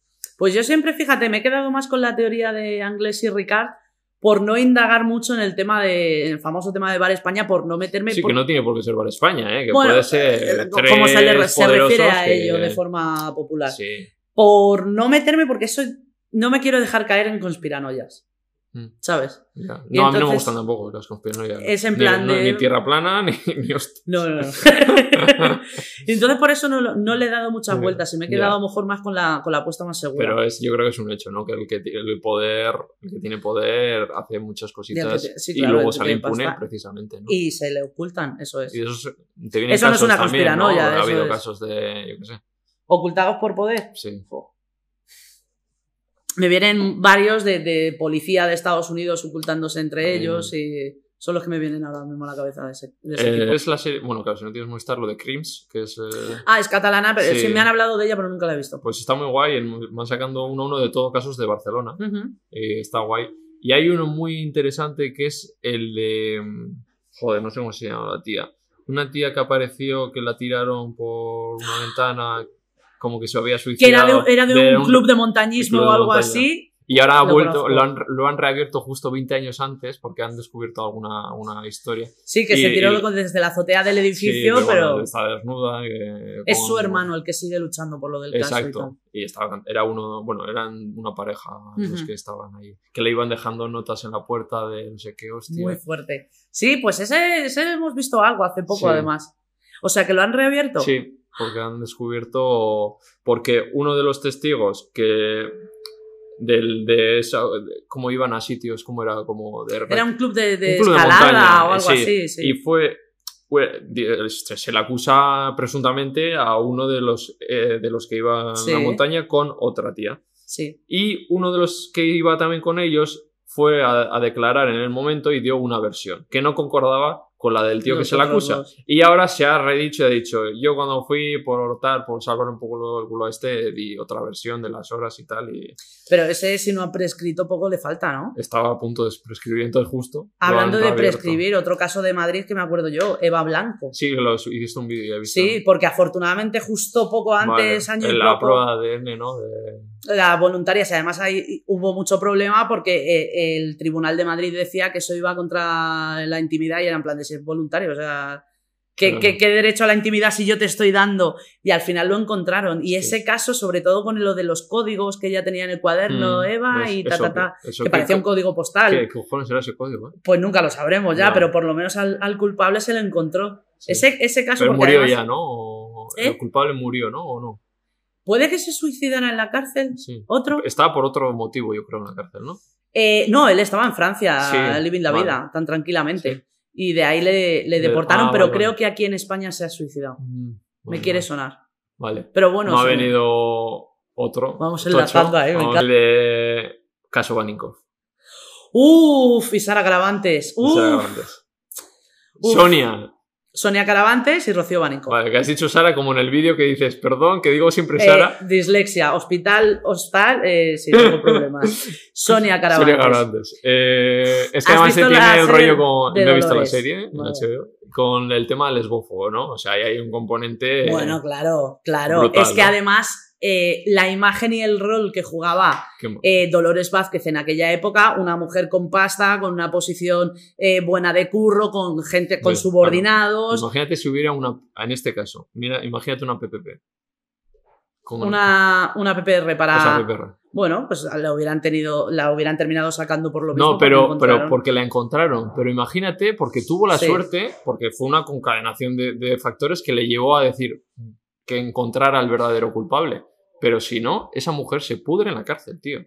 Y eso es lo que... ¡Ah, qué rabia! Llevas razón, Dios. llevas razón. Mm, Pero no crees Entonces que prefiero, en el por caso... gente como ella, Sí. prefiero, aunque sé que mierda, que va a haber gente cago en 10 que va a salir y la valía. Bueno, pero lo bueno de, de las PPRs, aunque a ti te hayan, o o simplemente No. estar en prisión, aunque te- a ti te hayan condenado, tú puedes seguir presentando eh, recursos, puedes apelar a que haya- a introducir de- nuevas pruebas. Esa puedes- mujer estaba condenadísima ya. pero, pero lo estuvo en los 90, pero llegado este momento de la sociedad, a lo mejor Hay hubiera, muchas fallas en el que se hubiera comido dos judicial. décadas en la cárcel. Eso ahí llevan más razón que un santo, claro. No te puedo decir O nada. sea, qué suerte tú, eh, madre mía, pobre. Es que... Pero es que ahí partimos de la base de que estaba mal hecho. Se la querían llevar para adelante porque era la cabeza de turco Claro. perfecta, ¿sabes? Sí. Y, y la, la lesbiofobia esta claro. que, que comentas. Pero Claro. es que estoy ahí con el run run con este caso porque es que después de... eh, tengo una relación complicada con la madre de Rocío Baninko. Yo tengo una manía. Gracias, somos dos. No me gustó nada. Y me... Y Bueno, ella se retractó. Está bien también sacarlo y mira, no si te retractas. cuando se retractó. No, que se le retracta de su forma de ser, que ya se ve cómo es. Ah, que se retrata. Sí, eso, Ah, que vale, se vale. retrata. Ah, di- digo, Sí. a lo mejor ha pedido No, disculpas no. y no me he enterado, perdona, no, no. No sé, lo jodido. Eh, me parece llevar el rol de víctima, siéndolo, porque lo eres, porque te han ase- asesinado a tu hija de forma brutal, pero me parece llevar el rol de víctima hasta el aprovechamiento. Con la. Con la... ¡Ay! Perdón. No te pasa nada. Ah, esto me lo hicieron a mí el otro día con cerveza y me dio una rabia, perdón. No, no. Después hemos puesto otro móvil que vale menos dinero, por si acaso. Yo me voy a meter las manos en los bolsillos. Es que tengo dos opciones: o liarla o estar con las manos en los bolsillos. Si no me gusta, pues no es de buena Se han educación. tenido que dar susto Pero- también. ¿eh? ¡Ah! Vale, Es quedado la- que entrábamos con un tema por el que yo me siento muy pasionalmente. Sí. que es la madre de Rocío Baninkoff, que ha pasado de víctima eh, por derecho propio, por desgracia, Mm. a querer explotar y estábamos aquí ahora hablando Claro, de... Tiene, eh, esa mujer se ha quedado pillada con Dolores Vázquez. está enamoradísima. No, enamoradísima y la vida tan fácil y tan rica que le daba, también te lo digo, porque vivía como Dios, ya quisiera yo. Es ¿sabes? que me jode porque además dice, no le preguntan si era bisexual y dice, no, yo me gustaba a ella. ¿Sabes? Es que, es que yo solo puedo entender, entonces ahí no... Sí. sí. Pero joder, hostia. A ver, bueno, sí. Tiene en- un punto en- ¿no? También coño, pues sí, pues eh, hombre, si has estado con una mujer, que no lo puedes. en- yo en esas mujeres de esa edad lo puedo entender. ya, que le da no cosa. tuvo que ser fácil en los 90, habiendo estado casada, teniendo hijos, de tal, i- irte con una mujer. Mm. Pero que a día de hoy, pues sin embargo, fue Dolores Vázquez la que era más reticente, que decía, "Ah, no, yo no estaba enamorada de ella, yo no tenía una relación. Mm. Fue la que tenía más rechazo Ya, a, a ese sentimiento y a esa relación que tuvieron, obviamente, que vivían juntas. Mm. Pero lo de la madre, ay, ha sido el, el momento vaso, ha sido cuando iba a decir en la puerta del juzgado con la foto de la hija, así como Virgen de la Macarena, ella. Ya. Yo eso creo Qué que es justicia que le condenen. Y... Pero señora, que no, que no tiene ninguna. que le condenen. Pero que ya- le han encontrado al otro con el mismo ADN. Ha sido ella. Eh, habrá, estaba con él. ¿Pero qué va a estar? Sí, porque es inglés. Po- Trabajaba con ella en el hotel, ya Y busca... no se ha demostrado. Se, se No, fueron no al hotel. Encontrado. ¿han coincidido estas dos personas? No. Ya está. Pero es, esa obsesión es, aparte de que se enfermiza, em, veintitantos años después, cuando se ha demostrado la justicia, Mm. las pruebas, tío, eh, que ha- y el momento en el que sale la madre de, de Sonia Caravantes, Claro. cuando es que cuando ya vendes tu pena real pasa a ser pena mediática, a mí me pierdes. Y estás en todo tu derecho. Sí, lo entendemos como decías. En el caso de padre Marta, por ejemplo, lo entendemos porque siguen sin, Claro. sin encontrar el cuerpo y cuanto tú más muevas los medios, puede ser que no algo- quieres que dejen de hacer ruido, Claro. efectivamente, y que lo muevan. Pero en este caso, que está, está. visto y sentenciado, tío, y, y está muy bien atado y está claro. le sigues no haciendo daño a la otra mujer, ¿no? Que al final. Cuando joder. dijo la madre de Sonia Caravante, si esta mujer que no la conozco de nada entra por la puerta de mi casa con una cámara grabando detrás. Ya. Eh, sigues Mm. queriendo el foco, ¿sabes? La Esta- gente- nosotros vamos hablando de casos Ya, que igual la gente. ya. A ver, yo creo que son bastante mediáticos, pero bueno, Sí, si bueno, le dais al de aquí. pausa, buscáis ahí eh, caso Baninkoff, no sé qué. Pero bueno, este es que ellas dos tenían una relación. Eh, la madre, o sea, Dolores Vázquez Dolores y la Vázquez madre de, y Rocío. la que nos cae mal, para que, para que nos hagamos una idea. Y entonces Rocío, pues un día eh, desaparece porque no llega a casa y le empiezan la investigación y empiezan. La, es verdad que la pareja, Dolores, a la que se le acusa, tiene un aspecto muy serio, muy, muy fría, y entonces empieza. Tiene pues, poco aspecto de víctima. Pero tú no puedes es lo juzgar por, por- por apariencia. Eso es de primero de y que derecho. es lo que hicieron.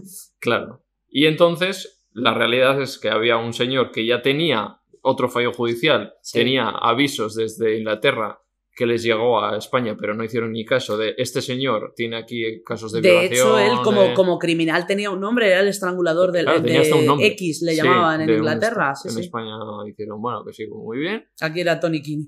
Tony King, exacto. Y paró en el coche en una de estas que iba para casa, ¿no? Paró y le, le mató ahí. un Sí, de la encontró y la... Y estos hilaron porque justo esta mujer salió a comprar tabaco. Estaba claro, en casa sin, sin no tenía Sí. coartada porque estaba cuidando estaba de un familiar. a su madre, yo creo. Y nada, y simplemente fue a comprar tabaco Y al por bar la de coartada, enfrente. digo, ¿dónde está usted? ¿No? Salí. Y, y la de y la del, la del tabaco dijo, yo le vi muy nerviosa.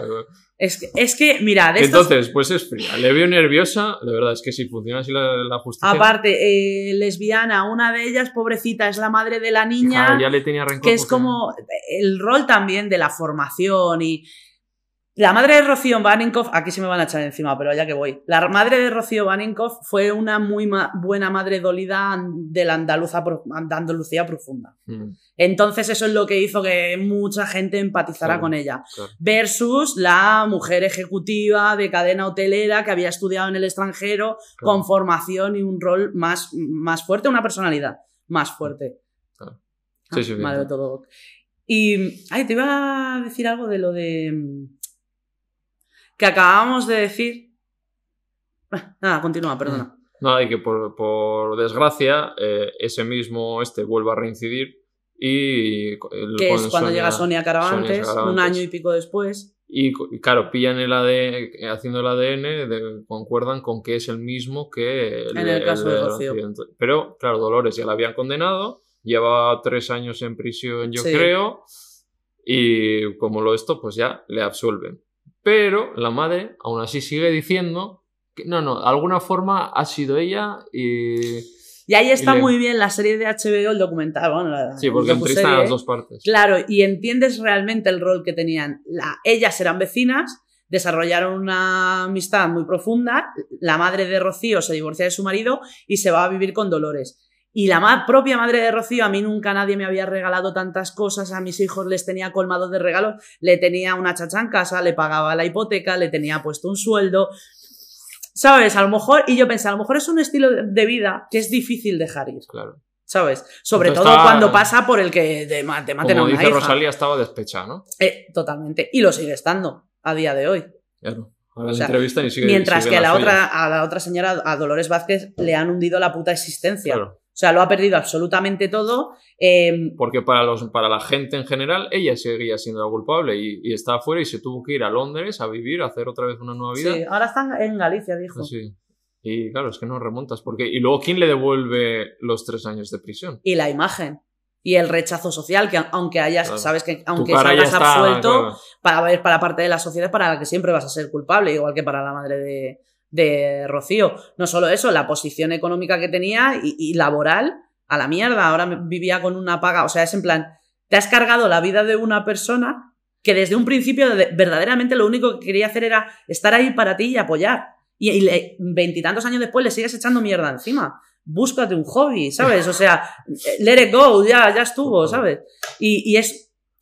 Me gustó ver a la madre de Rocío Baninkoff para actualizar el fichero y decir, uff, ¿cómo andan las cabezas a día de hoy? Sí, sí. Pero bueno, y nada, y el tío es. Y, y sigue, Tony King sigue Sí, en la cárcel aquí en España, ¿no? Y, claro. sí, sí, sí. Y te comentaba antes, un poco por acá más de. de que ahora en- dentro del feminismo, pues como hay pues, bastantes movidas. Y sí, movidas, no, no hay movidas, ¿no? ¿Cuáles? Bueno, no, a ver, movidas. No, Pues me- como hay debates, en- debates abiertos. todo. Sí, en todos Es los que- movimientos cuecenabas. Y... Si te refieres a, a mujeres trans en feminismo, sí o no, es que para mí eso no es ni un debate. Eso tú siempre te has posicionado claramente. Sí, ¿no? sí, totalmente, por supuesto. Mm. Claro. A favor. Claro. que quede claro.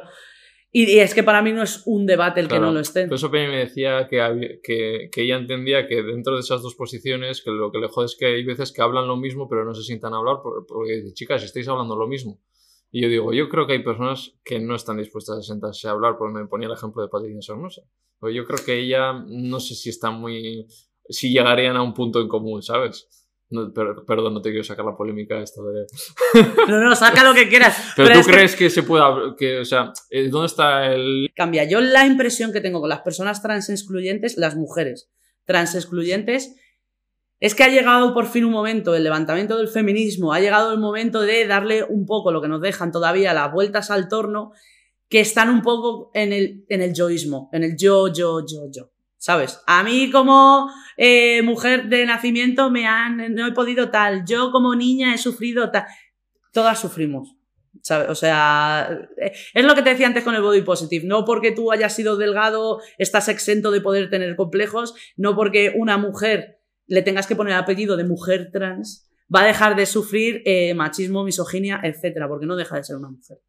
Entonces, eh, para mí no entra en debate. Y la gente que no está abierta a plantearse eso, no solo que no está abierta, sino que parece como me hace mucha gracia porque eh, enseguida el que se siente eh, victimizado, ah, esto también, eh, los, los nazis nos vienen, también somos como a los judíos cuando les pintaron la estrella de David en, la- en los cristales y, y es en plan de, tío, es mucho más sencillo que eso. Nos habíamos quedado con... Estábamos hablando de, Sí, de sí, estirando sí, el chicle y de la, de la ración que hubo. Yo creo que hubo gente que al principio lo hizo guay, dijo, oye, no lo apoyo, me habéis decepcionado, no voy a escuchar este episodio o incluso dejo de escuchar el podcast. Perfecto, ese es el quid pro quo. Yo te doy un programa, tú si quieres lo escuchas y si no, no. Luego hubo gente que son la- la- la- los trolls, los niños rata que hay siempre en internet de... Aprovechar una pagada. O sea, yo sé por detrás cosas que le han hecho a las chicas y es que es Sí. muy heavy. Sí, ¿eh? Es muy heavy, o sea, se cruzaron muchas líneas. O sea, estamos hablando de que yo he traído al programa a una persona que no te gusta y que tiene un discurso que no compartimos.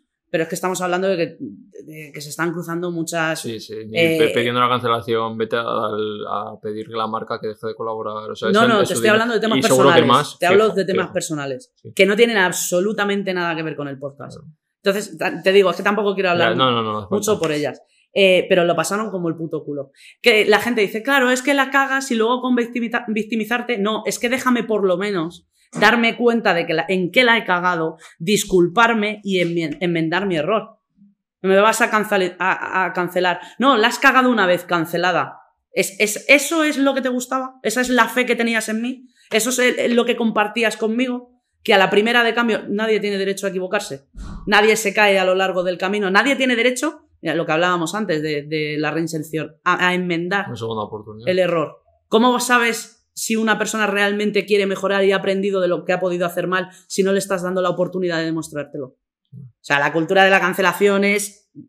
Ahí sí que, ¿ves? Ahí sí que no lo aplicaría una PPR. O sea, ahí hay lo justo. ¿Que las chicas la cagaron llevando a, a esta tipa? Sí. A- a- a- yo, de hecho, no vi ese programa. Sí. Ahora, a día de hoy, sabiendo todo lo que esto, no lo volverían a repetir. Hombre, por supuesto. Obviamente. Sobre todo viendo cómo actuó luego la susodicha. Claro. Luego encima es que se andaba descojonando la tía de la gente. Pero ¿tú te crees que con esa gente tú te vas a poner a debatir algo? Tía, que no te conoce ni tu madre que te ha parido y vienes aquí, claro, le, le- le vino, pero le vino genial, ella su- subió sus 4 o 5 Seguidores. mil seguidores en Twitter y que salga el sol por donde Y quieran. para su colete, su rollo No, de la claro, gente de TER, es que- ahora la tendrán como una Claro, ídola, ¿no? es que encima de, de, de mártir de las terfas de hostia, que esta es de las nuestras. ¡ah! Todos ahí a, a Por una fin como dicen las cosas como se debe. Y luego encima, a esa gente sí que había que cancelarla, tío. Yeah. Fue, una, fue una cagada, pero bueno. Pues sí. Ya está. A la- démosle a la gente la, la oportunidad de disculparse, rectificar y enmendar los errores y ya está. Joder, pues han fíjate con lo que dices que lo han tenido que pasar muy mal, al final se han recuperado, porque hacer un wifi... Bueno, el Wizzing estaba firmado de antes también. Sí, no, me refiero que la, la energía con la que tienes que ir, pues está- habrán estado hundidas. Entonces, tú re- re- recuperarte de todo eso, confiar en ti, que la gente ves que, hostia, que le has decepcionado una parte, tiene que ser muy complicado, me refiero anímicamente. Ya, eh, uf, yo me intenté poner en su en su lugar y es que la verdad es que te gusta tener fe en la gente, ¿sabes? Mm. Yo, por ejemplo, llevo seis años en YouTube, yo he cometido muchísimas cagadas de las que a día de hoy, mira, yo tengo vídeos, por ejemplo, donde decía la palabra, es que esto es importado un poco de Estados Unidos, ¿no? Pero el término lo Sí. vimos en rap y tal, eh, en- en- si estás en un contexto de habla inglesa en un, en un país anglosajón, ni se te ocurra decirlo. Porque es un, un insulto pa- hacia las, personas negras. ¿Qué pasa? Que en España no teníamos esa cultura aún. Yo tengo vídeos de hace 5 o 6 años donde digo esa palabra. Yo no he quitado el vídeo. Esos vídeos siguen ahí. Porque si sigues viendo mis vídeos, vas a ver que seis años después ya sé que eso está mal dicho. Si yo quito ese vídeo, ¿dónde está, ¿dónde está el progreso? O sea, yo te puedo decir, ah, no, yo no digo la palabra. Si ya la decías, pues precisamente la, la utilizaba porque yo no mm, tenía conciencia. O a lo mejor las personas racializadas todavía no tenían Sí. un altavoz como el que tienen. O yo no lo seguía tanto como debería haberlo seguido para saber lo que significaba, ¿sabes? Entonces, tienes eh, estirando el chicle que lleva tres años, puede llevar. Eh, yo estuve en la tercera temporada, por cierto. Eh, tiene tres años. Llevas tres años siguiendo a unas personas por esta cagada. Es que a mí me hace gracia, tío, cómo tratamos realmente a la gente que seguimos en Internet. O sea, ya me, me gustaría ver qué relaciones sociales y Ya familiares digo, tiene la pues gente. Estás en una comida con unos amigos y la Mamá, hoy no me ha gustado la paella. Cuatro meses sin hablarte, cancelada. ¿Estamos tontos? O, o tu amigo comete un error o la caga. No, pues tú ahora a pena de muerte, ¿sabes? ¿Cómo tratamos realmente a la gente? Pero nos creemos que porque es en internet es como, no, tú me debías, guau, te tenía en un altar y me tenía, me has fallado. El pero fíjate hasta dónde llegó la cosa. Después de todo el rollo, eh, Vicky subió una foto a Instagram. Haciendo un poco chascarrillo Eh. con todo el asunto, porque si no te ríes, te tiras por la ventana, exacto, es lo que queda. sí, sí. Y yo le, le contesté un comentario, estaba diciendo, bueno, después de la polémica, aquí estoy en un barco cancelada y tal. Te Y yo- caído también, entonces. Y me, eh, es que la gente es tonta. y yo le dejé un comentario en plan de, bueno, para que seas la típica influencer, te faltan unas gafas de sol para dárselas a un niño o algo Sí. así, puse. Y me viene Ah, vi ese comentario. X tipe Sí. de Instagram y me dice, ¿qué haces riéndole las gracias a una terfa? Digo, la gente es gilipollas. Es que la gente es gilipollas. ¿Qué hago? ¿Te digo en Instagram que eres gilipollas o te ignoro? Claro. Riéndole las gracias a una terfa es una que persona que por compromisos laborales ha traído a otra a un podcast. Es que somos tontos. Mm. Que puedes estar o no de acuerdo tal. O, miren, ¿qué haces respaldando a una... Victoria Esterfa? ¿Carol Esterfa? ¿Qué? Entonces, ¿por qué llevabais tres años escuchando el podcast? También lo eres tú. Es que la gente es tonta. Y al final llega un momento que, que como es internet, eh, se desdibujan las líneas, tío, de dónde está todo. Y o te ríes y sigues para adelante y te das cuenta de, Sí. de- de que la gente tiene sus limitaciones y sigues haciendo un poco tu vida, o, o es que te tiras por la ventana, vamos. Vale, pues eh, feminismo, ¿quieres comentar algo más? Que sí, yo lo único que lo último que voy a decir del feminismo, lo único que hay sitio para todas, que basta de, de excluir y de crear parcelas reservadas para. Al final se ha demostrado que, que cuanto más unidas sea para lo que sea, vamos a estar más fuertes. ¿Qué, O sea que, qué papel tenemos los tíos? en el feminismo, de echaros a un lado y de- dejarnos a nosotras hacer. O sea, lo que tú puedas decir a favor está guay, pero está mejor si dejas que lo diga ella. Claro. ¿Sabes? El apoyo, o sea, el apoyo está guay, pero ahí de. en también, segundo ¿no? plano, Si claro. espacio- Pero eso con el feminismo y con todo, igual que con las Sí. personas racializadas, Sí, con las personas trans, o sea, lo suyo es que lo hable alguien que lo ha vivido, ¿no? Y que en primera persona y que tiene, joder, pues su, su no experiencia de vida. gordofobia, ¿sabes? No, Esto es como las que decíamos antes de. Instagram, del pliegue Sí. de la piel, ¿no? Pues oye. sí. Pero sí, sí, sí. Y que, la- que las dejen hablar. Te he dejado hoy, ¿no? Joder, me Ah, vale, vale. Estoy igual ya- era, igual era no sé cuántos de agua, vasos de agua he bebido, pero esto... Y eso que ha sido la que más he hablado, ¿eh? O sea, me- pero bueno, luego me quito. No, no, es que no. así es un tema... Y el, el otro también me motiva mucho. Hostia, es que True Crime es que nos hemos ido a las cuatro esquinas. hoy. Sí. Vale, pues ya vamos acabando. Guay. Eh, Es que eso... Hemos tocado tantos temas... ¿Te ha quedado alguna espinita Sí, todavía? de conocerte más a ti, como Mimi y tal, pero bueno, sí. Bueno, yo supongo de- que con todas las opiniones que he dado hoy Sí. te puedes hacer un poco el perfil, ¿no? en plan un poquito tu historia, eh, me gusta ahí em- entrarme en, en, pues, los momentos bajos, los altos, cu- cuál ha sido para ti el éxito, qué es para ti el éxito, el fracaso. Para mí el éxito es la vida que llevo ahora. Poder vivir a gusto con mi mujer y mi perro. Y ya está. Sin, sin pasar penalidades para llegar a final de mes y dormir por la noche sin tener ningún tipo de cargo de conciencia. Para mí eso es la felicidad. Y si puedo viajar, mejor. eso es la felicidad. Y es que para eh, el, el pasado y los momentos bajos y tal, yo no tengo ningún problema en contarte, lo he contado en el canal y he escrito Sí. un libro al respecto.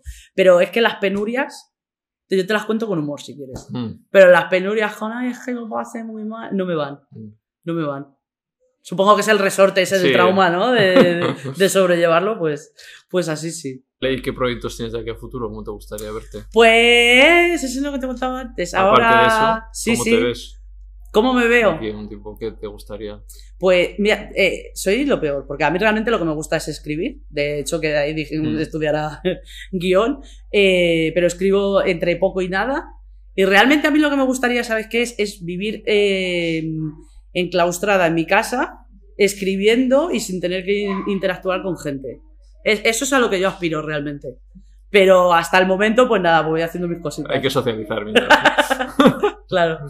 Así que, pero sí, sí. Escribir y me molaría sacar más, más ficción.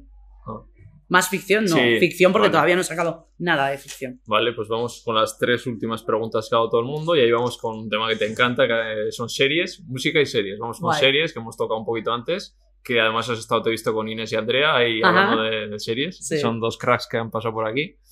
Que lo primero, serie favorita. Mm. Qué difícil. ¿Te puedo decir dos? No, Sí. no. ¿Sí? Pues tengo My Mad Fat Diary y Boardwalk Empire. Es que yo lo pregunto, pero no conozco nada. Soy un inculto. Boardwalk Empire en HBO, eh, biográfica de mafiosos, la, Vale. la ley seca en Estados Unidos en los años 30. Ajá. Y My Mad Fat Diary, serie biográfica de una chavala gorda en la Inglaterra de los años 90.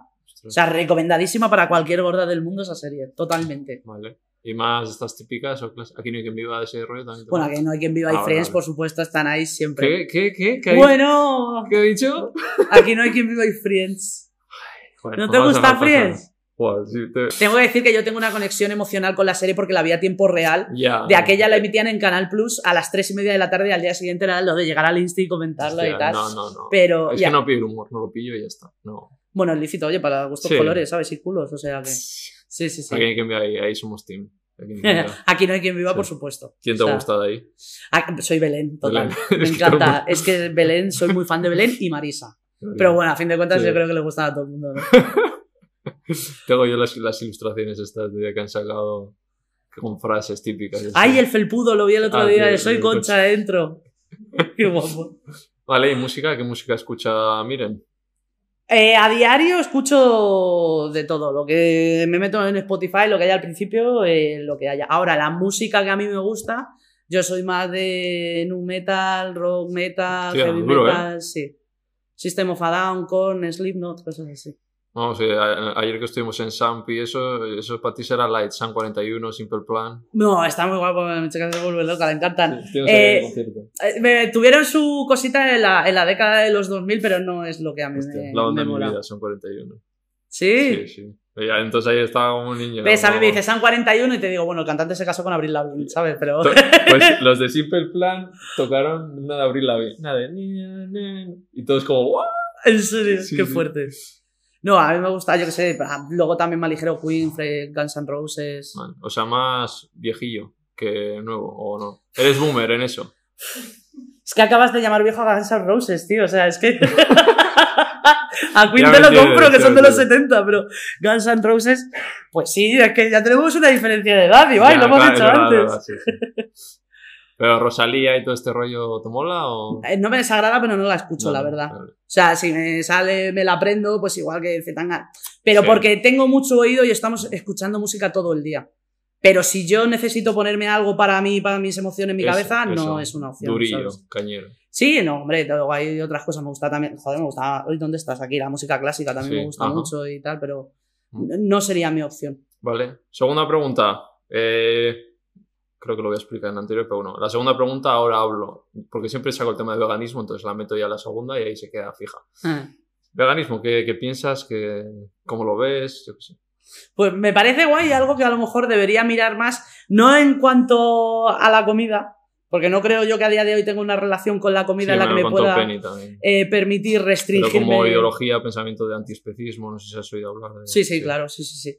Eh, pues me parece algo, yo en su día, yo una vez fui vegetariana, Mm. porque me dio el ácido úrico alto. Y dije, y yo como soy muy radical, dije, pues no como carne. Y estuve un año y medio hasta que un día llegó una amiga y me dijo, ¿quieres un kebab? Y dije, sí. O sea, es que... es ¿Por que no lo hiciste por los animales, claro? entonces- Claro, no, efectivamente. Entonces, eh, pues te voy a ser sincera, ¿no? Sí, Esto, la gente luego dice, Aquí no pasa "Ay, nadie no, lo, ya, voy, ni- lo voy a mirar. hay tantos frentes abiertos en la vida que es muy difícil. eh, quien mucho abarca, poco aprieta. Eh, no puede ser feminista, anti no sé qué, abolicionista. Sí. eh, pues felicidades, tía, te, te pongo una rotonda. Feminista y vegana. Te lo digo en serio. Ya, claro, pero y, y lo que consumes, lo que vistes, lo Sí. que. A ver, es- Elige tus batallas, ¿sabes? Esto es como pick your battle. A ver, se puede, de hecho, en el movimiento de ve- veganismo el 80% son mujeres porque entienden Hostia. la relación de cosificación de cuerpos y se sienten que hay, hay una relación de luchas. Es que al final, Sí. como está todo entrelazado, ¿no? Del capitalismo, tal, no sé qué, entonces es posible, lo que pasa bueno, te tienes que, te tiene que salir, obviamente, ¿no? Porque por una dieta ni tal tienes que Mm. decir... Ya, pero es que además, ¿sabes qué pasa? Que veo que es un. No, no un movimiento, sino hábitos que se tendrían que Sí, la- expandir. la a- consecuencia de eso. Claro, pero se tendrían que expandir mucho porque quieres vegano a la hora de comer y de vestir, pero luego los productos que compras, los plásticos que usas, o sea, ¿dónde termina lo vegano? ¿Dónde empieza lo eco? ¿Dónde... Son diferentes frentes. O sea, el vegano sí que solo tienes que mirar que los productos de limpieza, por ejemplo, sean cruelty free veganos, la ropa que no Sí. lleves nada y la comida. O sea, eso sería la consecuencia y los hábitos que tienes que cambiar. ¿Has visto algún docu tal de, no sé, de típicos documentales de... Pues es que tengo una amiga que estudió, mi mejor amiga de hecho, estudió ciencias del mar y trabaja del medio ambiente y tal y cual, y nos manda bastante... Sí. eh, El de Seaspiracy de Netflix. ¿Cómo? Seaspiracy. Suspira, sí, Ese. ese es el último que hemos estado. Claro. Y hay otro que era Ocean... No, bueno, estaba el de DiCaprio, de, El- de Eleventh Hour, Sí, el me de parece que era. También. Ese. Mm. Algunos hemos visto, pero sinceramente Sí. no, es, Sí, sí. no es ni un No es campo lo que ni algo en, en lo que estoy muy puesta. Pero yo te voy a ayudar y te voy a regalar mi libro para que tengas info. ¡Ay, qué guay! Pues mira, por sí, todo con una guía es mucho más fácil.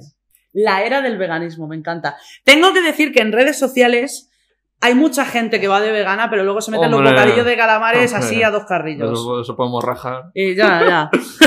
Pues nada, la era del Oye, muchísimas gracias. Es prólogo de Clara Lago, Un manifiesto en favor. Onda, mira, de cla- ah, qué que guay. es vegana De también. los animales. Y nada, pues que te- Oye, pues aunque sea que te, pues, oye, que te aporte lo que sea y Hemos está. publicado con la misma editorial. Así, ¿eh? Qué guay. Oye, pues sí, me lo leo, por supuesto. Muchísimas gracias, Ah, tío. Y tengo otro regalo. Hombre, ¿Sí? No va a ser menos. A ver. Tíralos. What is this? Es Last Call to Save the Earth. Hostia, qué guapos. Ay, pero no me los puedo quedar y se los regalo a mi mejor amiga, a la... ¿Sí? a la- Ah, vale. ¿eh? Bueno, es que está además... eh, ¿Ves? Ella tira más, en vez de por el, Sí, lo del animal, por la... Sí, porque además está vinculado. Porque Claro, que Por lo de la ecología, reciclaje, microplásticos, bla, bla, bla. Sí, total, total. Vale. Así que... Last call to save the earth. Acojona un poco la, la frase, ¿eh? ¿Eh? Eh, Acojona Ah. un poco la frase, o lo hacemos a- Sí. es ahora o nunca, ¿sabes? Pues son amigos vascos que tiene una marca moda sostenible. De lo que hemos hablado. que A es ver, mira, melón. además, negocio también... Sí, sí. Muy y guay. han ido a grabar a Bangladesh cómo se produce la ropa. Y... O sea, eso es guay. Sí, no sí, son niños de verdad. Lo no hacen hay- aquí Hostia, qué bueno. Y miran todo con lupa. eh, o sea que. Sostenible y transparente, guay.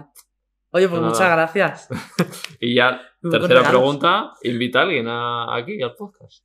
Pues em, creo que te gustaría y sería una charla guay si hablaras con Anita, Azul Místico. Joder, me la recomendó.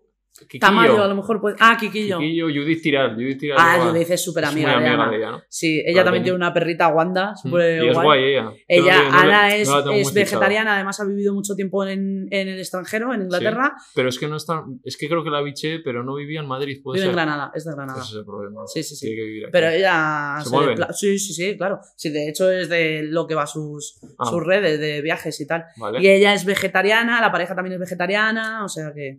Eh, Pues, Guay. Oye, pues muchas gracias. ¿Qué pasa? ¿Ya hemos terminado? Sí, ya hemos terminado las tres hechas. Eh, lo último que de esto es que mires a cámara y recomienda, tú que eres youtuber, hazlo tú que sabes mejor que ¿Qué yo. Cómo, lo de la campanita, lo de suscribirse, ¿por qué se tienen que suscribir al canal? Vale, los cuelgas en, en YouTube. En YouTube. ¿no? Vale. YouTube y Spotify, pero sí. El Pero curro bueno, está en en, YouTube. este, sí. en este caso en YouTube. Tenéis que suscribir al canal, no solo suscribirse, en YouTube también cuentan las interacciones, dale a me gusta. Si no te ha gustado, si te ha molestado lo que te he dicho y eres terfa, dale a no me gusta, que eso también cuenta como interacción. Así es, Gracias.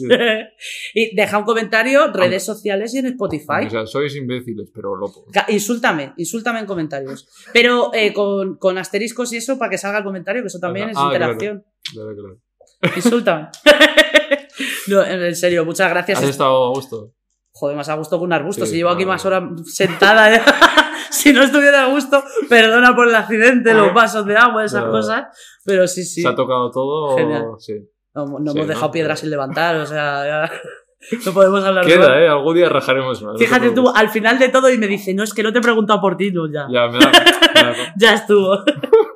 Ha, sido, ha estado muy guay. Oye, me ha gustado mucho poder hablar de crímenes, además desde tu punto de vista, que has sido abogado, eres abogado, Sí. pero has trabajado de Mm. abogado.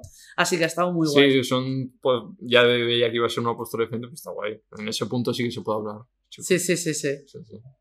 Ah, nada. pues ya hemos ofendido a todo el mundo, ¿no? Ya nuestro está. trabajo aquí está hecho, ya.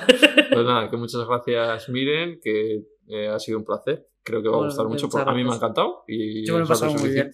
Y que nada, que nos vemos en otra. Chao.